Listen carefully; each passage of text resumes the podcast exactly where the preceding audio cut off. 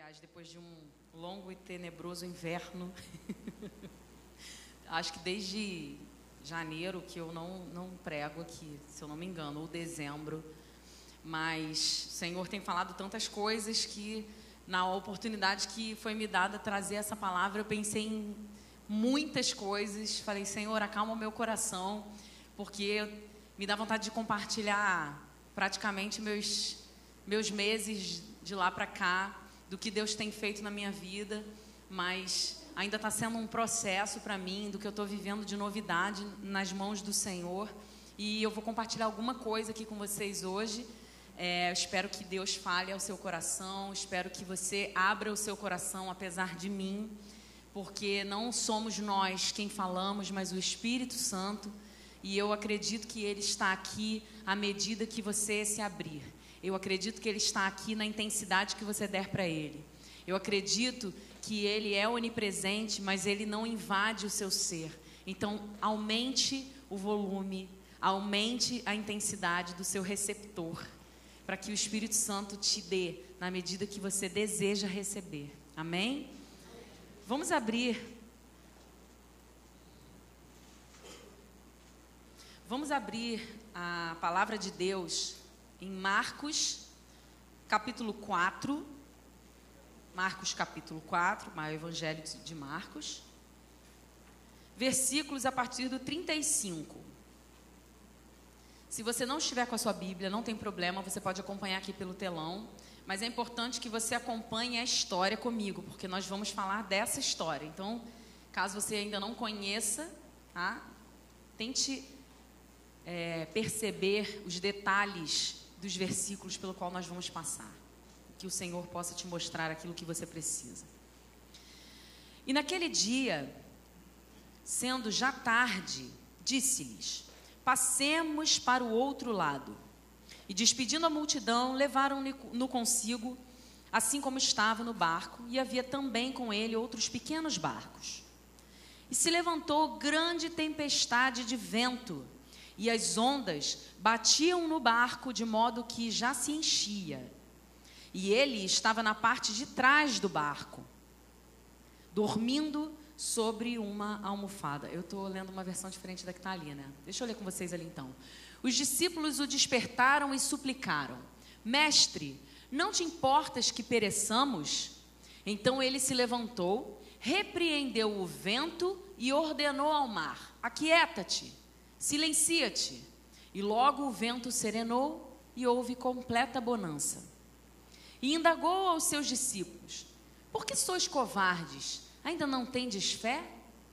Os discípulos, contudo, estavam tomados de terrível pavor e comentavam uns com os outros: Quem é este que até o vento e o mar lhe obedecem?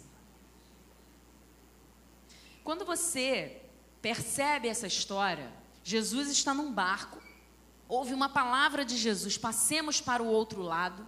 Ele entra no barco com os discípulos e de repente levanta-se uma tempestade.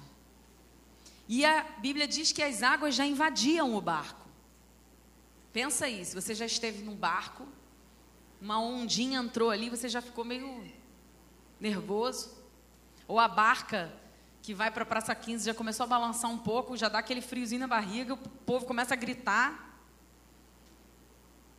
E aí, Jesus dorme. E a Bíblia tem, tem detalhes, tem riquezas que a gente não pode passar batido. Diz que ele dorme sobre um travesseiro. Quando eu vou botar meus filhos para dormir, eu, eu, gosto daquela cama bonitinha, fofinha, limpinha, aquele travesseiro com, com a fronhazinha gostosa para você botar o rostinho. Aí quando eu vejo aquela cena deles dormindo com aquele semblante, me dá muita paz. Eu não sei você que é mãe aqui, se você sente a mesma coisa que eu, mas eu, quando vejo meus filhos todos dormindo, eu, eu sinto paz. E ali nesse retrato, Jesus estava sobre um travesseiro, dormindo. Então, os discípulos começam a ficar irritados e acordam Jesus. Jesus, não te importa que pereçamos? Então ele levanta-se e diz para o vento e para o mar: Aquieta-te, silencia-te. E houve bonança e o vento parou. E eles então ficaram perplexos: Quem é este? Na Bíblia, King James diz que espécie de homem é essa que até a tempestade lhe obedece. Quando a gente vê essa história, eu vejo uma clara referência. Se você passear pelo Evangelho de Mateus e de Lucas, você também vai perceber uma clara referência a uma história de um profeta. Você consegue lembrar de que profeta a gente está falando? Lá do Antigo Testamento? Uma clara referência à história de Jonas. E eu queria que você abrisse comigo em Jonas. Se você não sabe onde fica Jonas, Jonas fica depois de Obadias. Vamos lá, gente. Jonas capítulo 1. É um livro curtinho, que são os profetas menores, não porque ele era menos importante, né, mas porque ele é um curtinho. E eu queria que você abrisse aí para mim, Andressa, para eu poder ler junto com os meus irmãos aqui. E a gente vai precisar ler essa história. Me desculpe, eu sei que ler junto parece algo bobo, mas é necessário que a gente veja quantas semelhanças há nessas duas histórias e isso não pode ser uma coincidência. Vamos lá? Versículo 1 de Jonas 1. A palavra de Yahvé veio. Eu não, eu não leio isso, não. Jonas, filho de Amitai, com esta ordem: Dispõe-te e vai à grande cidade de Nínive, quer dizer, morada de Ninos, e prega contra ela, porque a sua malignidade subiu até a minha presença. Entretanto, Jonas decidiu fugir da presença de Deus, o Senhor, e partiu na direção de Tarsis, isto é, jaspe amarelo, jaspe amarelo. Descendo para a cidade de Jope, ou seja, Formosa, encontrou um navio pronto a zarpar para Tarsis, pagou a passagem e embarcou nele a fim de ir para a cidade de Tarsis, tentando escapar da presença de Yahvé. Contudo, Yahvé fez soprar um, um forte vento sobre o mar e caiu uma tempestade tão devastadora que o barco ameaçava arrebentar-se. Na minha versão diz: o barco ameaçava partir-se ao meio. Eu, eu já visualizei Titanic ali na mesma hora. Todos os marinheiros foram tomados de grande pânico. E cada um, gente, era um navio, não era um barco, não, tá? Marinheiros tinham uma tripulação. E cada um daqueles homens passou a clamar ao seu próprio Deus, com letra minúscula. Em seguida, lançaram ao mar a carga do navio com o propósito de deixar a embarcação mais leve. Jonas, no entanto, havia se refugiado no porão do navio e, tendo se deitado, dormia profundamente. O capitão dirigiu-se a ele e indagou: Como consegues ficar dormindo numa hora dessa? Levanta-te agora mesmo e comece a clamar também ao teu Deus, com letra minúscula. Talvez assim ele se lembre de nós para que não venhamos todos a perecer. Então os marinheiros chegaram a uma conclusão entre si. Vinde, lancemos sorte para saber quem é o responsável por essa desgraça que se abateu sobre nós. E de fato, jogaram as sortes e a sorte caiu sobre Jonas. Imediatamente lhe perguntaram: Declara-nos, pois, nesse momento, por culpa de quem nos sobreveio essa tragédia? Quem és tu e qual a tua ocupação? De onde vens e qual a tua terra? A que povo pertences tu? E Jonas passou a responder-lhes: Eu sou hebreu, eu temo a Iavé, o Elohim, o Deus dos céus, que fez o mar e a terra. Agora ele se lembrou de Deus, né? Então aqueles homens ficaram horrorizados e lhe repreenderam: Que é isso que fizeste? Porquanto os homens sabiam que ele estava fugindo do Senhor, pois ele já havia lhe contado tudo. Considerando que o mar estava cada vez mais revoltoso, os marinheiros lhe inquiriram: O que devemos fazer contigo a fim de acalmar esse mar? Diante do que Jonas lhe aconselhou, lhes aconselhou: Pegai-me, lançai-me ao mar, e ele haverá de aquietar-se, pois sei que esta violenta tempestade caiu sobre vós por minha causa. Contudo, os homens ainda se esforçavam ao máximo para remar de volta à terra, Todavia, sem sucesso, o mar ficava cada vez mais tempestuoso. Por isso suplicaram-lhe a Yahvé termos: Ó Senhor, eis que nós te rogamos, o Yahvé, não nos deixe morrer por conta da vida deste homem, e que não nos culpes pelo sangue inocente, porque tu, ó Yahvé, fizeste como te aprouve fazer.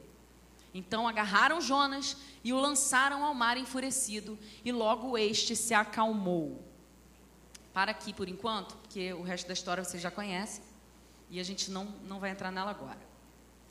Percebeu claro o paralelo que existe entre as duas histórias? Nas duas histórias existe tempestade. Nas duas histórias, pessoas estavam num barco. E nós vamos ver mais algumas semelhanças aqui nessas duas situações. A situação de Jesus é que ele estava em obediência total. Jesus estava ali naquele barco em plena obediência. Ele estava dentro dos propósitos de Deus. Você pode ver que num, num capítulo mais para frente, ele vai a Gadara, ele encontra um endemoniado, né, o, demoniado, o endemoniado de Gadareno. Esse homem é liberto, esse homem aceita Jesus, ele evangeliza, e mais de dez cidades ouvem falar de Jesus por meio deste homem que estava endemoniado. Então, Jesus sabia para onde ele estava indo. Jesus tinha um propósito e ele estava debaixo de uma palavra de Deus, porque ele libertaria um homem. E então uma tempestade se levantou. Na história de Jonas, ele estava fugindo da presença de Deus. Ele recebeu uma palavra de Deus para que ele fosse libertar uma cidade e ele fez o contrário. Ele foi a um lado oposto. É como se daqui nós recebêssemos uma palavra para irmos visitar alguém ou a cidade lá no Nordeste, nós pegássemos um voo em direção a Porto Alegre. Eu estou fugindo, eu estou indo totalmente fora, porque eu não quero ver isso. Eu não, não acho que eu quero ser esse instrumento. Foi isso que Jonas fez. Ele estava fugindo da presença de Deus e então uma tempestade se levantou. Então entenda uma coisa, a primeira coisa que eu quero que você memorize nessa noite. Na obediência ou na desobediência, vai haver tempestades na sua vida. Se alguém te disse em algum momento que ao você se render a Cristo, não haveria tempestade na sua vida, esta pessoa mentiu para você ou não sabe porque haverá tempestade, haverá mar revolto, haverá barcos se partindo, haverá medo, mas o que diferencia é que neste nesta tempestade, quem somos nós? Quando a tempestade se levanta sobre você, quem é você na tempestade? Isso é o que precisa ser verificado. Isso é o que a gente vai ver nessa noite, porque na palavra, na história de Jesus, nós vemos um tipo de homem. E na história de Jonas, nós vemos outro tipo de homem, um em obediência, outro em desobediência. A tempestade acontece, mas numa história você vê claramente um lidar com a tempestade de Jesus, e na outra você vê o lidar de Jonas. A tempestade dos dois era diferente, porque a forma com que eles lidam com a tempestade, né, era diferente. Quando se levanta uma tempestade na nossa vida, isso que é importante você ver, não necessariamente significa que você está fazendo algo errado. Novamente, quando uma tempestade se levanta na sua vida, não necessariamente significa que você está fazendo algo errado. Pode ser algo errado, como nós vimos na história de Jonas, mas pode ser algo muito certo. Pode ser que a tempestade queira te tirar de algo muito certo que você vai fazer, como Jesus estava indo libertar o gadareno. E isso pode ser uma forma de Deus te mostrar que você precisa ir com força e continuar a fazer o que você está programado a fazer debaixo dessa palavra de obediência. Quando você está no meio de uma tempestade, não significa que você está no caminho errado. Quando as coisas estão dando errado, não significa que você está no caminho errado. Pode estar no caminho muito certo. E o que, que nós vamos precisar ter para saber eu diria hoje que a grande palavra que nos orienta é se você está em obediência ou se você está em desobediência. Se você está fazendo escolhas na sua vida debaixo da palavra de Deus ou se você está fazendo escolhas na sua vida que não são de Deus, que não vêm do Senhor. E aí você vai ter um direcionamento: é para eu fazer ou é para eu não fazer? Essa tempestade é para me parar porque eu vou fazer algo muito certo ou ela quer me parar para me retomar, para que eu retome o meu caminho. O texto mostra para nós que nós temos autoridade quando estamos em obediência. Que nós temos autoridade, nós podemos aquietar a tempestade. Jesus ali estava representando a humanidade diante de algo. Ele estava mostrando que quando você estiver debaixo da palavra de Deus, você pode levantar e repreender a tempestade que está vindo sobre você, porque se você sabe que você está debaixo da palavra, em obediência a Deus, você não precisa ter medo. Então, se Deus te mandou nessa jornada, meu irmão, se você tem uma palavra de Deus para sua vida, para que você caminhe em direção a algo, que você faça algo e agora uma tempestade se levanta para te parar e você sabe que isso é para te parar, então repreenda. Você tem autoridade no Senhor, no nome de Jesus, para repreender e dizer e clamar e dizer: Eu não aceito isso. Vou dar um testemunho para vocês de hoje de manhã. Graças a Deus nós temos esses testemunhos. É incrível como quando nós vamos pregar, e eu, isso é um, um, uma bala na sua boca, para que você sinta esse desejo, toda vez que você se dispõe ao Senhor para falar em alguma reunião, para pregar a palavra do Senhor, pode anotar que vai acontecer alguma coisa para te parar. E o que, que aconteceu? A minha filha acordou ontem com uma dor de barriga horrível, que eu nunca tinha visto. Ela tem seis anos de idade, eu nunca vi o desespero da menina, tadinha. E aí todo mundo, ah, uma virose, uma virose, uma virose. Eu falei assim, olha só, uma virose até a segunda página, porque eu preciso estudar, amanhã eu vou pregar, meus pais não estão aí para me ajudar, meu marido está fazendo um monte de coisas, eu tenho mais outros dois filhos, e eu não vou deixar essa dor de barriga me parar, porque eu já tinha até cogitado, ontem à noite, quando eu cheguei em casa, de nem vir ao culto hoje de manhã, porque, coitada, a menina não parava de ir ao banheiro. Então, o que, que eu fiz quando eu cheguei em casa? Eu dei um banho nela, botei a mão na barriga dela, e eu falei assim: Senhor, eu repreendo agora virose, desarranjo, qualquer coisa que venha interferir no meu domingo, qualquer coisa que venha me tirar aqui a, o, o foco, me desconcentrar, porque, né, a gente fica desconcentrado. O Senhor é o Deus, e aí eu comecei a me lembrar dessa palavra, que acalma tempestades. O Senhor, por isso é importante a gente ter a palavra dentro da nossa vida, assim, estar lendo, estar lendo, né? Então, Senhor, da mesma forma que Jesus acalmou, eu estou debaixo de uma palavra de obediência. O Senhor me colocou para pregar naquele dia, foi algo que o pastor pediu, eu estou lá, estou disposta, já preparei, mas eu preciso me concentrar. Então, encerra agora essa virose ou sei lá o que seja. Gente, eu até brinquei com algumas pessoas hoje. E aí, como é que Camila está? Até agora ela não foi ao banheiro. Foi, foi assim, algo santo mesmo que aconteceu ali, porque a pessoa também. Eu falei, Senhor, depois da pregação, tadinha, deixar ela normal. O que, que eu estou querendo trazer com, essa, com esse testemunho meio esquisito para vocês? Desculpem, desculpem a intimidade. Mas o que, que eu estou querendo dizer para vocês com isso? Eu não estou falando de projetos, de negócios, de ministérios. Não estou falando dessas coisas grandes que podem realmente acontecer. Estou falando do seu dia a dia daquilo que quer parar você, daquilo que quer te desconcentrar, daquilo que quer tirar o seu ânimo, daquilo que quer te fazer desfocar, te trazer preocupação. Repreende.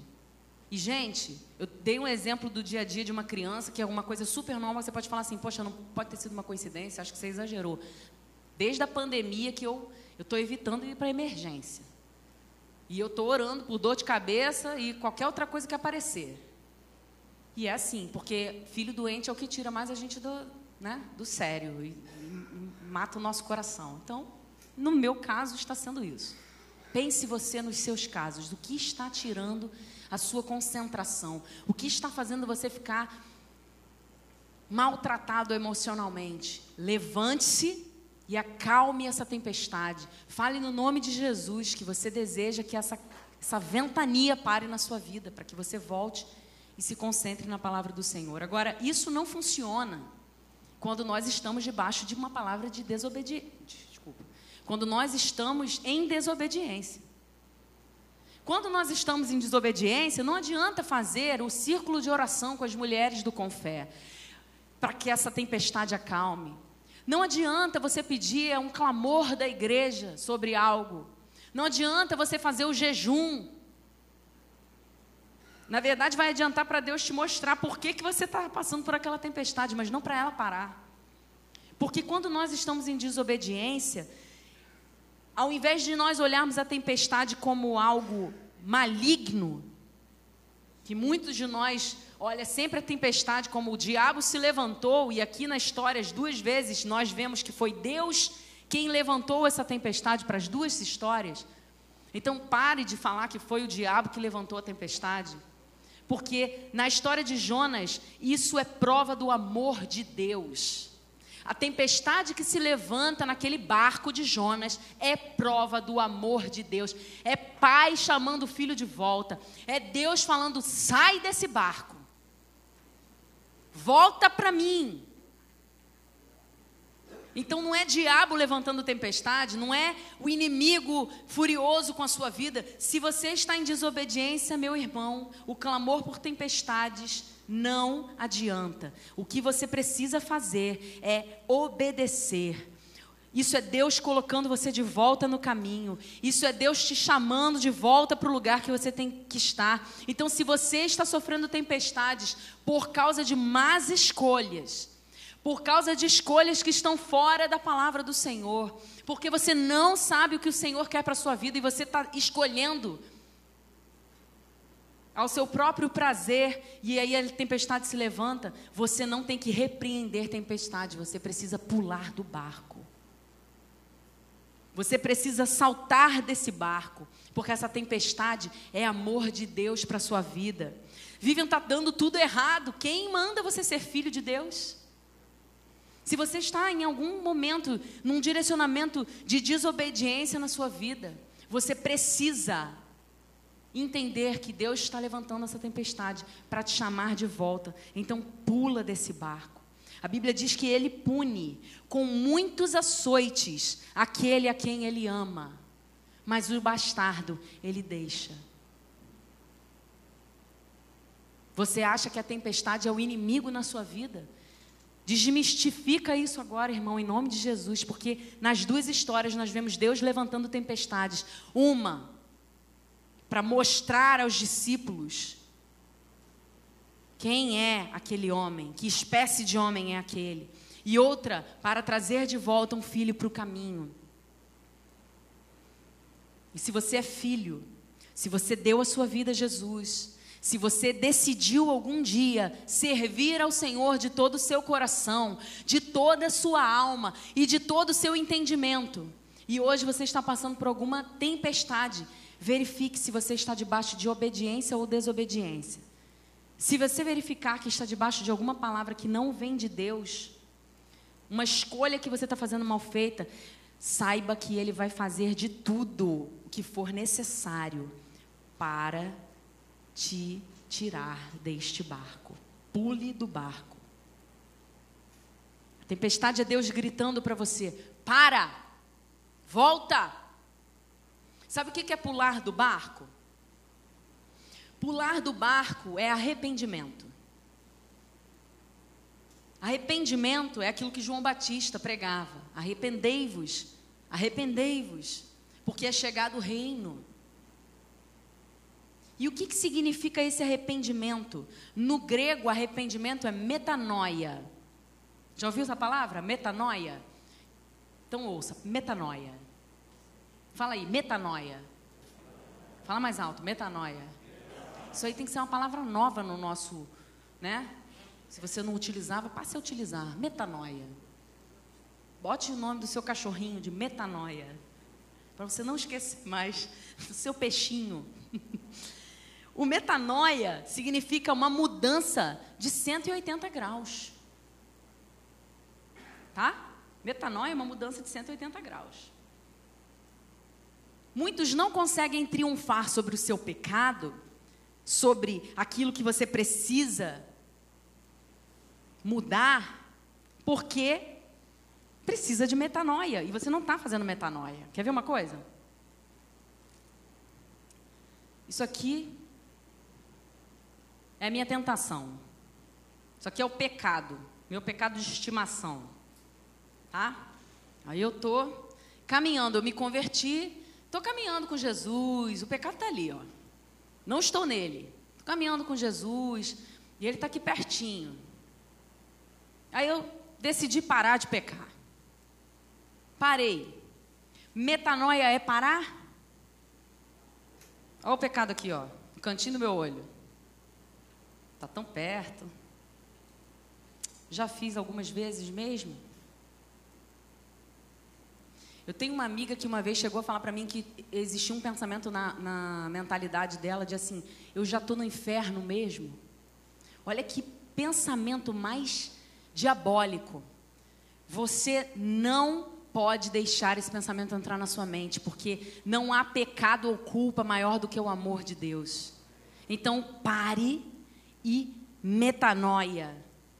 Metanoia é você andar no inverso do que está a sua tentação e do seu pecado.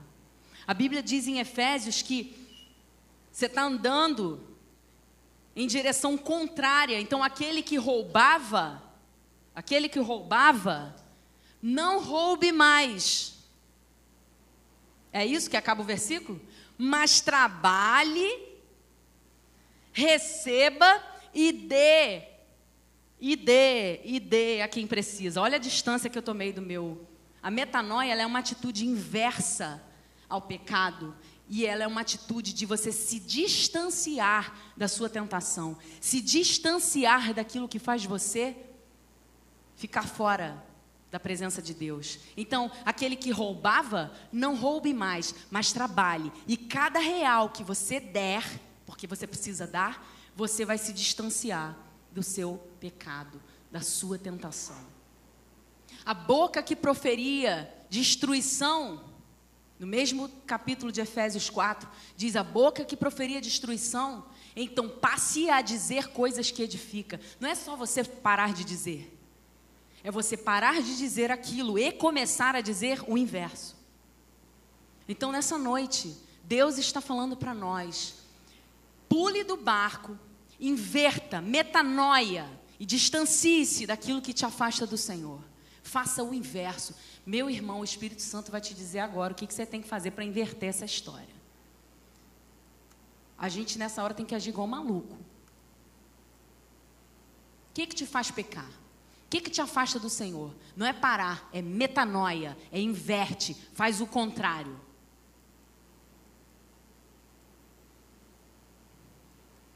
A pergunta aqui é: o que está causando a tua tempestade? A sua obediência ou a sua desobediência? Vivian, nenhum nem outro, não tem tempestade na minha vida há um tempão. Tem alguma coisa estranha então. Questione isso também. Está tudo muito bem. Agora, nessas histórias não é só a tempestade que é igual aqui, não.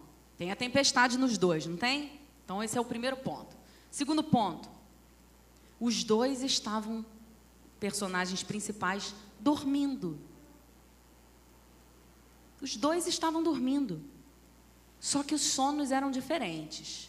Vamos verificar aqui? Jesus estava descansando na soberania de Deus. Jesus aprendeu a descansar na adversidade, no caminhar dele com Deus. Ele sabia quem estava nele. Ele sabia lidar com tempestades, com o externo. Por quê? Porque ele independia o mundo podia estar caindo para Jesus. A bonança estava dentro dele. Internamente ele era a própria bonança. Então ele só abriu a boca ali para é, alinhar o externo com o que já estava dentro dele. Ele sabia para onde ele estava indo. O pai já tinha dito para ele o que ele faria. Ele já tinha um caminho a trilhar. E ele estava em bonança. A tempestade foi só um, um fator. Ele levantou e acalmou, alinhou o externo com a bonança que estava dentro dele. Ele dormiu porque ele conhecia o Pai. Uma vez a gente estava voltando de um, uma das, das nossas cruzadas evangelísticas quando eu era adolescente, eu me lembro disso. Eu lembro até que meu pai já estava treinando a dirigir comigo. Então eu devia ter meus 14 anos aí. E a gente pegou uma tempestade muito grande na Serra de Teresópolis, descendo a serra. Meu pai dirige muito bem, sempre dirigiu muito bem, muito acostumado com carro. E a gente voltando de Teresópolis tarde de um domingo, e eu me lembro que eu tinha prova no dia seguinte, tanto que meu pai falou assim: a gente não pode nem dormir em Teresópolis, porque você tem essa prova e eu precisava fazer essa prova.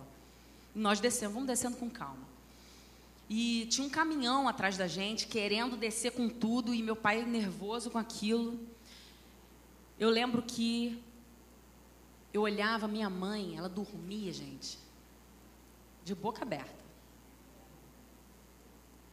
E eu assim, meu Deus, que nervoso. E eu falando com meu pai, pai, você está nervoso? Você está dormindo? Ele, não, estou bem, está tranquilo. Descansa, dorme. Dorme para você ficar bem amanhã na prova. E uma hora eu cochilei, acordei já em Niterói. E quando eu estava preparando essa mensagem, Deus me trouxe esse dia. E falou assim: a sua mãe dormia porque ela sabia como seu pai dirigia. Ela conhece com quem ela estava no carro. E você aprendeu ali confiar também. Eu tinha 14 anos, eu sabia que ele dirigia bem, mas eu fiquei nervosa. E eu pude descansar e aproveitar né, o meu momento de descanso. Mas um sono de quem conhece quem está dirigindo, de quem conhece quem está na direção, é um sono de descanso, um sono de, de bonança interna. Jesus, Jesus não era termômetro, Jesus era o termostato. Sabe qual a diferença de um termostato para um termômetro? O termômetro, ele pega o clima lá de fora e bota dentro dele. Quanto está aqui? 30 graus. 30 graus, subiu. E agora baixou para 17. 17, desceu. É o famoso camaleão. O termômetro ele mede. Então, se o termômetro entra num ambiente de depressão, ele fica depressivo. Se o termômetro entra num ambiente de alegria, ele fica alegre. Se ele entra num, num ambiente de desespero, ele fica desesperado. Esse é o termômetro. O termostato, ele define o clima que ele quer. Termostato é assim, eu quero que esteja 23 graus em cima aqui. Então, 23 graus estará. Jesus aqui era o termostato. Ele pegou o que estava dentro dele e alinhou. Eu quero calma e bonança. Eu quero ventos parem. Nós somos chamados a sermos termostatos do Senhor. Nós somos chamados para mudar ambientes. Eu tenho falado muito isso com os adolescentes nas nossas reuniões. Vocês são chamados para ser termostatos do Senhor. Essa é a segunda palavra que eu quero que você memorize nessa noite. Termostato. É metanoia e termostato. Se você chegar num ambiente onde tem 25 pessoas tristes, você vai mudar esse ambiente em nome de Jesus, porque você carrega a presença do Deus que é toda alegria. Se você entra numa turma que esteja ali com pessoas se suicidando, pessoas pensando totalmente diferente da palavra do Senhor, pessoas minando o seu emocional por dentro, olhando para você, tentando destruir a sua paz. Você é um termostato do Senhor. Você define o que você vai sentir. Você diz para sua alma: Eu sou filha de Deus. Ele está no meu barco, ele está na direção. Vento, acalme-se. Mar, aquieta-te, porque eu sou o termostato do Senhor e eu quero descansar na soberania dele. Então, se você não tem dormido o sono do descanso, eu profetizo na sua vida nessa noite que você tome consciência do Deus que você serve e que a bonança que Ele é entre na sua vida, que você durma a, o sono de quem confia, o sono de quem sabe em quem confia. Jonas dormia também. Mas o sono de Jonas era um sono de ignorância. Ele dormia por ignorância. Você já percebeu que quando você está dormindo, você faz umas coisas meio maluquinhas? Não? Só eu? Eu e Augusto? Augusto, então. Lá em casa, o pessoal, os homens lá de casa, quando acordam no meio da madrugada, eles não fazem ideia de quem eles são. De que dia é hoje? Para onde estou indo? Eles não sabem, eles simplesmente vão. Eu tenho muito medo. Porque eles ficam muito desorientados, amor. É. Quando você está com sono, você faz coisas que você nem lembra. Sim ou não? Quem já perdeu a hora aí porque ficou desligando soneca 50 vezes e quando acordou já era 10 horas da manhã, você deu um pulo, o caminhão de lixo estava passando pela rua, o carro da panela velha, e aí você falou: Meu Deus! Eu desliguei o soneca, desligou várias vezes, 10 vezes. Eu achei até que você não ia trabalhar mais. O sono faz a gente fazer coisas totalmente ignorantes, porque esse sono da ignorância, o sono do descanso é outro. Não estraga a minha pregação. O sono, o sono da ignorância, ele, você não sabe. Tem uma amiga minha que é psicóloga, e a gente sempre sabe tomar um café, tal. Não estou fazendo terapia com ela, não. É a minha amiga mesmo. A gente conversa sobre muitas coisas, e aí, uma vez ela falou uma coisa para mim, tem uns anos isso já, e eu fiquei assim, olhando para ela. E ela, que? Você vai entender. Ela falou para mim, é porque o louco não sabe que é louco. Ele acha que ele é normal, eu. Será que eu sou louca? Porque eu acho que eu sou normal. Ela, não.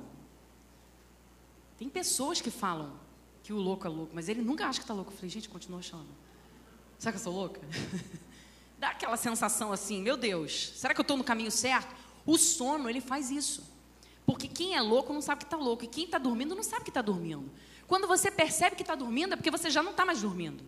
Certo? Se eu percebi que eu estou dormindo é porque eu acordei.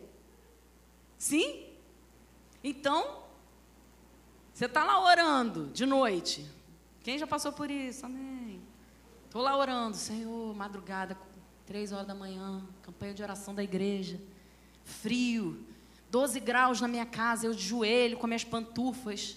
Primeiro dia lá, fervorosa clama ao Senhor o sangue de Jesus sobre as nossas vidas, a igreja, que o poder de Deus venha atuar nas nossas vidas. Primeiro dia.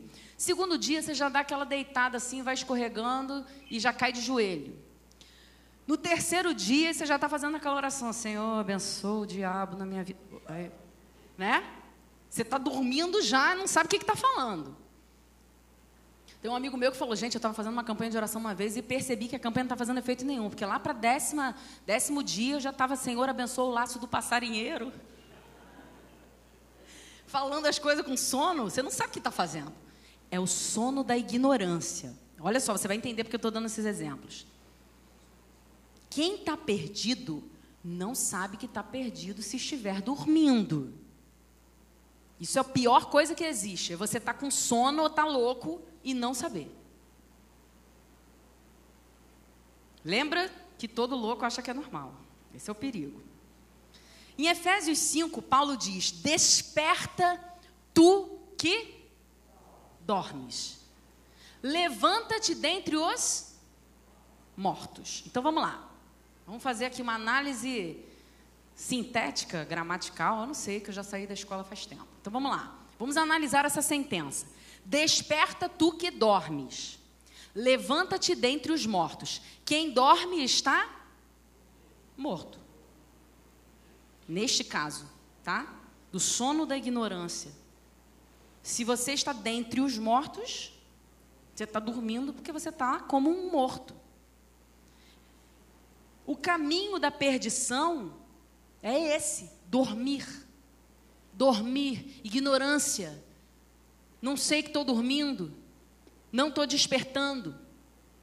Só tem um jeito de eu despertar. Só teve um jeito nessas histórias desses dois homens despertarem. Qual foi esse jeito? Eles foram despertados. Alguém sacudiu Jesus e alguém sacudiu Jonas. Alguém disse: Jesus, acorda! Só que o sono dele era o sono da plenitude. E o sono de Jonas era o da ignorância. Mas ambos foram despertados. E grito, o grito de Paulo aqui: Desperta! Desperta! Você tem pessoas que te despertam. Porque, lembre-se, o louco não sabe que está louco. E quem está dormindo não sabe que está dormindo. Você precisa, eu preciso, nós precisamos de pessoas que falem na nossa vida. Porque só existe um jeito da gente ser despertado. Você deixa pessoas falarem na sua vida. Você deixa que a sua vida seja aberta para que alguém entre e te desperte em algo.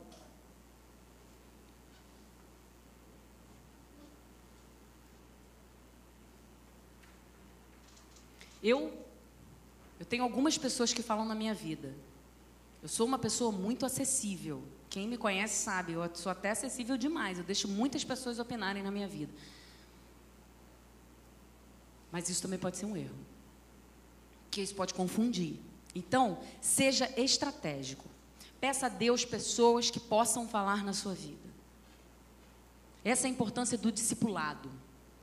O discipulado faz com que você seja despertado todos os dias.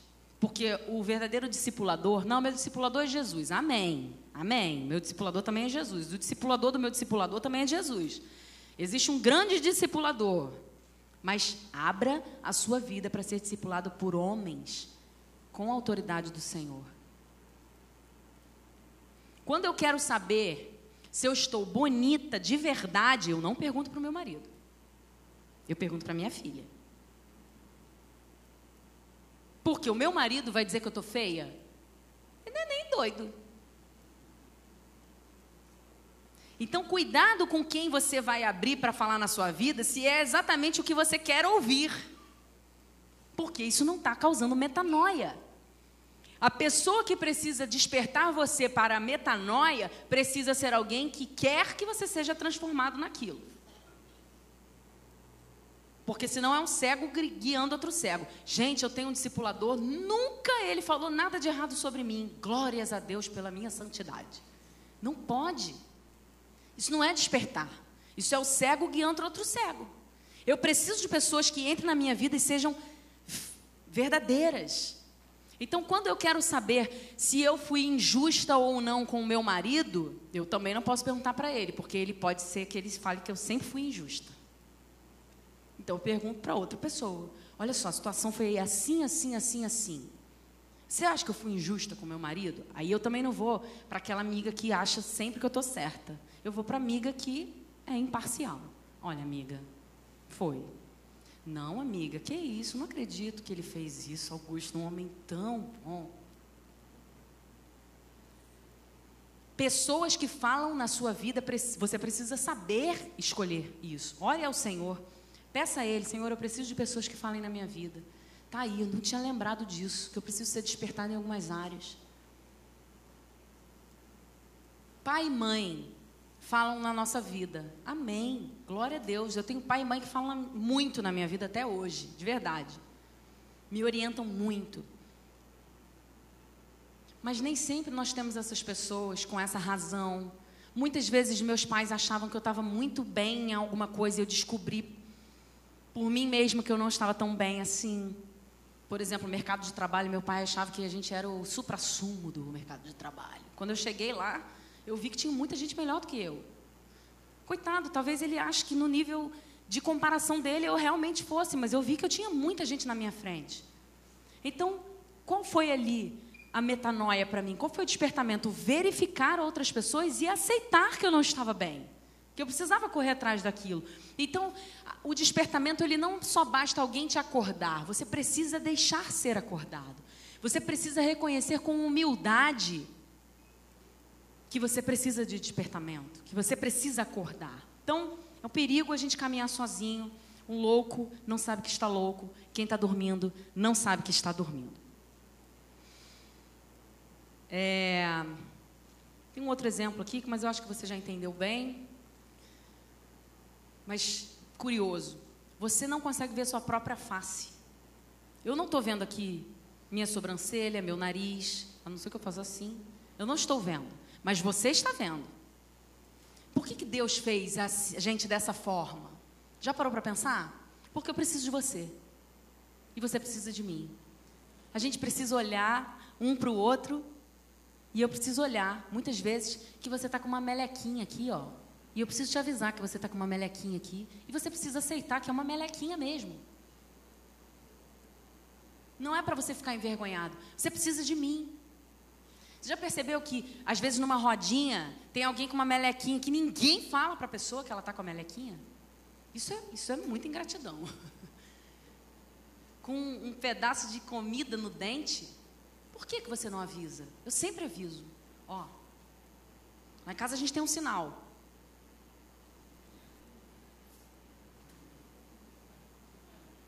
tem que ser discreto. Quem tem intimidade, quem ama, quem deseja consertar o outro, será que tem uma melequinha na sua vida que todo mundo está vendo, mas você não está dando liberdade para a pessoa apontar a sua melequinha? Importante a gente saber disso. Importante a gente dar essa liberdade. E o terceiro e último ponto de semelhança dessas duas histórias é a fé. Nas duas histórias nós vemos fé. Mas são fé são fés, são fés, tá certo? Diferentes. Você vê que em ambas as tripulações, em ambas, os discípulos e os tripulantes daquele navio, eles agiram com base numa mentalidade religiosa. Vivian, olha bem o que você está falando mentalidade religiosa. Os discípulos de Jesus estavam agindo com mentalidade religiosa? Sim, estavam. Eu vou te dizer por quê. Olha só. Vamos lá, por parte. A primeira história foi de Jonas, certo? Jonas estava ali, dormindo. E o que, que os tripulantes começaram a fazer antes? Prestaram culto ao seu Deus. Foi isso que nós lemos? Ali você já define que é uma mentalidade religiosa. Cada um estava fazendo algo para o seu próprio Deus. Então, era uma mentalidade de eu sacrifico para que o meu Deus me ouça. Isso é uma mentalidade religiosa. Eu chamo a atenção do meu Deus para ele ver se olha para mim. Isso é uma mentalidade religiosa. Então, talvez ali alguns tenham oferecido algo para o mar, talvez alguns estivessem de joelhos, fazendo muitas e muitas orações, talvez outros estivessem clamando numa outra língua, mas cada um, a Bíblia diz que cada um estava clamando para o seu próprio Deus. Na história de Jesus, eles entram e dizem o seguinte: Jesus, não te importa que pereçamos? Eles estão partindo do pressuposto que Deus não se importa. Eles estão partindo do pressuposto que Deus está bravo, que Deus está chateado. E isso é uma mentalidade religiosa. Eles não veem uma tempestade como o amor de Deus. Ou eles não veem algo como um sinal de Deus. Eles veem Jesus. Você não está se importando. Deus não está no controle disso aqui, não, gente. Essa tempestade aqui entrando no nosso barco, Jesus, você está dormindo. Você não se importa que a gente está aqui? Pega o controle de volta aí. Acorda, Jesus. Ainda bem que a gente estava acordado, porque Jesus dormiu. Mentalidade religiosa. A ótica de uma, uma mentalidade religiosa, lá na história de Jonas, faz com que você pense que Deus é mau, que Deus está te punindo, e que você precisa sacrificar, prestar algum culto, fazer alguma coisa diferente para chamar a atenção do seu Deus, para que ele haja a seu favor. Isso é uma mentalidade religiosa, irmãos. Desculpe se você acha que é necessário fazer algo para Deus controlar a sua vida. Eu te digo, Deus quer que você ore, Deus quer que você jejue para se aproximar dele e entender as tempestades, entender a sua autoridade, entender o que ele deseja para a sua vida, não para você chamar a atenção dele, porque ele não se importa.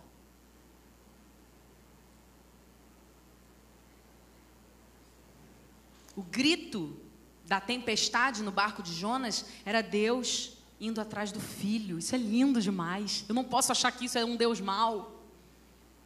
Eu não posso olhar para essa tempestade e pensar, Deus é mau.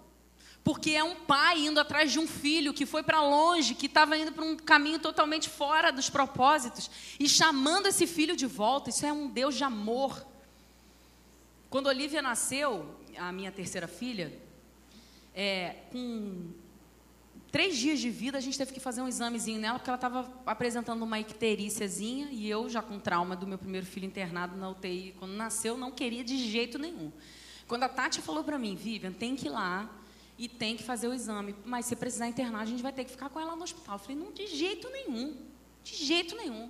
Eu trato isso em casa, você me fala o que, eu quis, o que você quiser. Eu monto um negócio lá para ela. Se der para tratar em casa, eu quero tratar em casa. Eu gasto o dinheiro que for, eu não vou botar minha filha no hospital de novo. É, mais um filho no hospital. Não quero, Tati, pelo amor de Deus. Comecei a chorar. Ela falou assim: olha só, então vamos fazer o seguinte. Eu vou com você na emergência, como médica, e eu vou lá, eu furo, a gente faz o exame, a gente vê como está isso. Se tiver muito mal, amiga, tem que ficar. Mas a gente vai ter que ir lá furar, tá bom. Gente, a Olivia, com três dias de vida, ela chorava de um jeito quando a gente segurou o bracinho dela para furar que eu acho que ela estava gritando assim: Você é louca de me deixar aqui na mão dessas pessoas, me furando. Mas eu sabia. Por que, que eu, como mãe, olhando aquela menina chorando com três dias, desesperada na minha frente, por que, que eu não tirei ela dali? Porque eu sabia que aquela dor era necessária para a cura. Então, irmãos, é por causa do amor dele que ele não poupa você de passar por certas dores. É por causa do amor de Deus sobre a sua vida que você clama chorando, desesperado para Deus tirar aquilo do seu da sua frente e ele não faz nada. Porque na verdade, isso é para te curar, não é para te matar, isso é para te levantar, isso é para te despertar, isso é para te trazer de volta. Então você pode clamar quanto você quiser, ele não vai parar, porque ele quer te curar. E a mente religiosa ela não permite que você veja isso, porque ela faz com que você faça coisas para conquistar o amor de Deus. Você não precisa fazer nada para conquistar o amor de Deus. O amor de Deus já existe antes de você nascer sobre você. O amor de Deus é eterno e independente do que você fizer, ele não vai te amar mais ou menos, porque Deus te ama. O que acontece é a intensidade como o Espírito Santo te usa à medida que você se entrega a Ele. Aí sim, a Bíblia diz que há vasos de barro, de ouro, de prata, né? Então, existe sim uma intensidade de usar, o Espírito Santo te usar, mas o amor de Deus sobre nós, ele existe e não tem nada que nós possamos fazer. Então, qual a fé do barco de Jesus? Qual a fé que faltou nos discípulos? Não era que Deus existe. Porque se eles chamaram Jesus, faz alguma coisa, eles acreditam que Jesus vai fazer alguma coisa. Não era falta de fé no poder de Jesus, porque se eles acordaram Jesus para fazer alguma coisa, é porque eles acham que ele realmente tem poder para fazer. Então qual era? Vamos em Marcos 5. Vocês estão aí, irmãos? Eu estou acabando, prometo. Marcos 5, um capítulo depois de onde a gente estava. Versículo 34. É a história da mulher do fluxo de sangue. Você já conhece essa história. Se você não conhece, lê depois, não lê agora, para a gente não perder aqui. E ele lhe disse: dois pontos. Minha filha, a tua fé te salvou. Vai-te em paz e estejas liberta do seu sofrimento. Quando essa mulher do fluxo de sangue decidiu sair de casa, decidiu tocar em Jesus, Jesus percebe que dele sai poder. Ele vira para os discípulos e diz: Alguém me tocou. Os discípulos dizem: Mestre, tem muita gente aqui em volta. Com certeza alguém te tocou. Ele não, mas alguém me tocou diferente. Alguém arrancou de mim virtude. Essa mulher olha para ele e diz: Mestre, eu te toquei. Ela assume e ele diz: A tua fé te salvou. Que fé é essa que faltou nos discípulos no barco e sobrou nesta mulher? Pensa comigo. Que fé é essa que os discípulos não tiveram e essa mulher teve? E não foi na existência e nem no poder de Jesus. A frase que nos responde isso é: Mestre, não te importa que pereçamos? Foi a fé na bondade de Jesus. Sabe por quê, irmãos? Porque essa mulher do fluxo de sangue, ela tinha clareza na vida dela de que ela não merecia.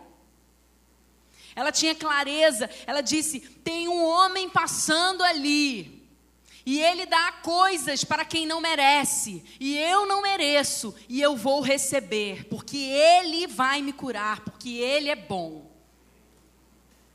E essa fé dessa mulher salvou a vida dela, porque a fé que salva, ela é a fé na graça, ela é a fé na bondade de Deus, no que você não precisa fazer para merecer, pelo contrário, é você reconhecer que você não merece. É você reconhecer o humilhante estado em que nós vivemos e somos, porque não somos merecedores de nada de Jesus. Tudo que você tem, tudo que você terá, vem das mãos do seu Pai. Então, não sinta-se merecedor. Não diga nunca que você tem as coisas porque você conquistou. Ofereça a Deus tudo que você tem. Isso é um mandamento muito antigo. Lá no Éden, Adão já tudo que ele colhia, ele consagrava a Deus, ele prestava culto porque não era dele, era de Deus. Então essa mulher teve fé na graça. Ela disse: Eu sei que eu não mereço, mas eu toco nele porque ele me dá algo que eu não mereço, eu reconheço. E Jesus diz para os discípulos: Como assim vocês me acordam e dizem, não te importa que pereçamos? Vocês não confiam no meu amor? Como assim? Como assim eu não me importo? Vocês não entenderam, Jesus dizendo, que eu só estou aqui porque eu me importo. Vocês ainda não entenderam quem eu sou e o que eu vim fazer. Como assim eu não me importo? Vocês não entenderam que eu não quero que vocês morram. Vocês não entenderam que Deus tem um plano para nós e para aqueles que me seguem. Como assim eu não me importo? Jesus ficou muito bravo. Vocês não me conhecem ainda. Vocês não conhecem o meu pai ainda. Por isso ele disse: vocês não têm fé. Não é acreditar, é muito mais. É você olhar para Jesus no meio da tua tempestade e saber que Ele é bom. E saber que aquela tempestade pode passar se você se levantar em obediência e disser: em nome de Jesus, eu autorizo Deus falar na minha vida, agir através de mim. Em nome de Jesus, Senhor, seja feita a tua vontade.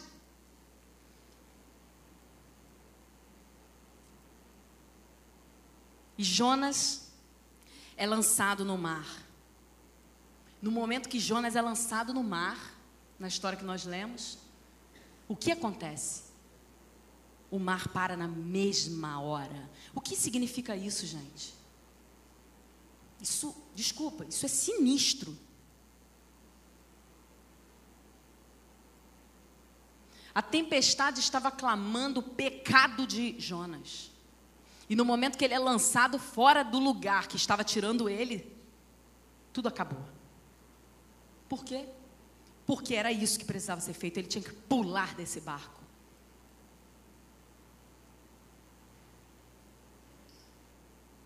Pule do barco.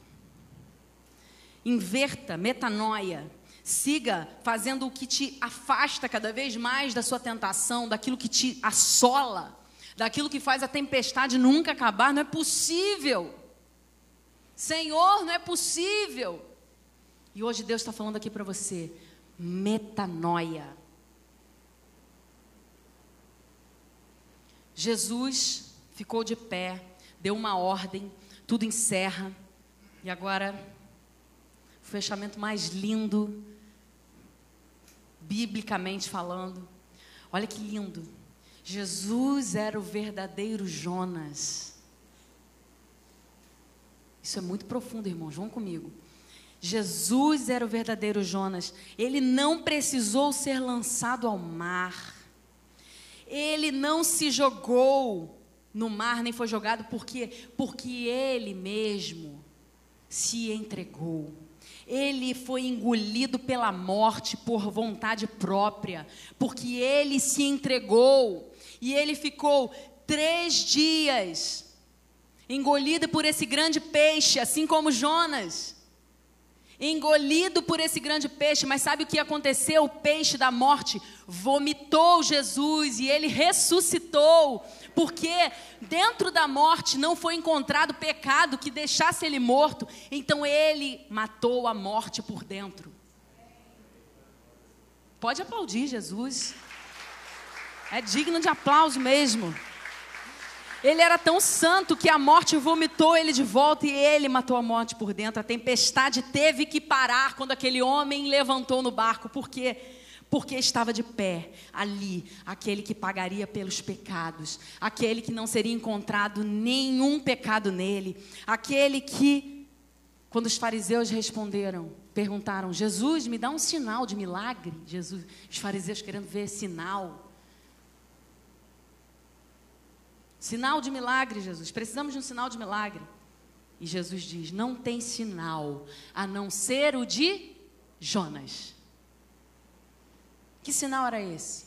Eu vou morrer, vou ficar três dias, mas vou voltar, vou ressuscitar. Esse é o maior milagre de todos que vocês podem querer ver. Para de andar atrás de sinal de cura, de, de endemoniado. Parem de andar atrás, porque vocês têm que se orgulhar que o nome de vocês está escrito no livro da vida. E não que há autoridade sobre a vida de vocês. Vocês não merecem nada. Lembre-se da mulher do fluxo de sangue. Tudo que você tem vem do Senhor. E eu acho que eu já me perdi todo aqui e já terminei.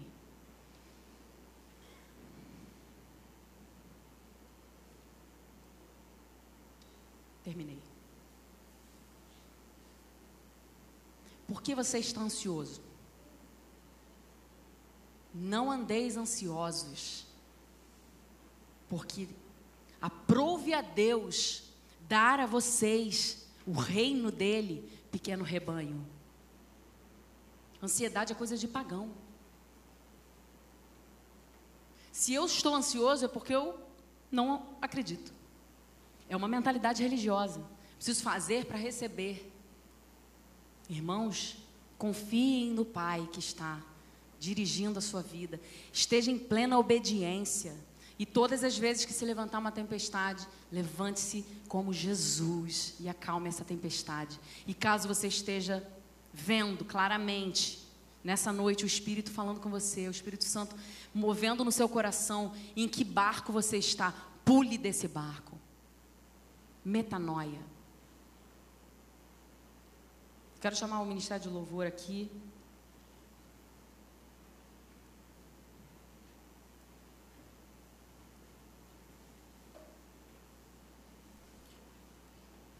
Eu quero chamar você aqui à frente. Eu não vou nem te perguntar assim, qual é o, o tema do apelo. Se você sentiu que Deus falou com você nessa noite sobre alguma coisa, comece a sua metanoia agora mesmo. Não deixe o diabo te segurar, não deixe mentalidades religiosas te segurarem. Levante-se e diga: Senhor, eu quero ser como Jesus. Eu quero acalmar tempestades. Eu quero estar ciente de que eu estou debaixo de obediência. Me ajuda. Traga pessoas que falem ao meu coração. Tragam, traga pessoas para mim, Jesus, que falem na minha vida. Quero pedir para você ficar de pé nessa hora. Nós vamos ministrar aqui.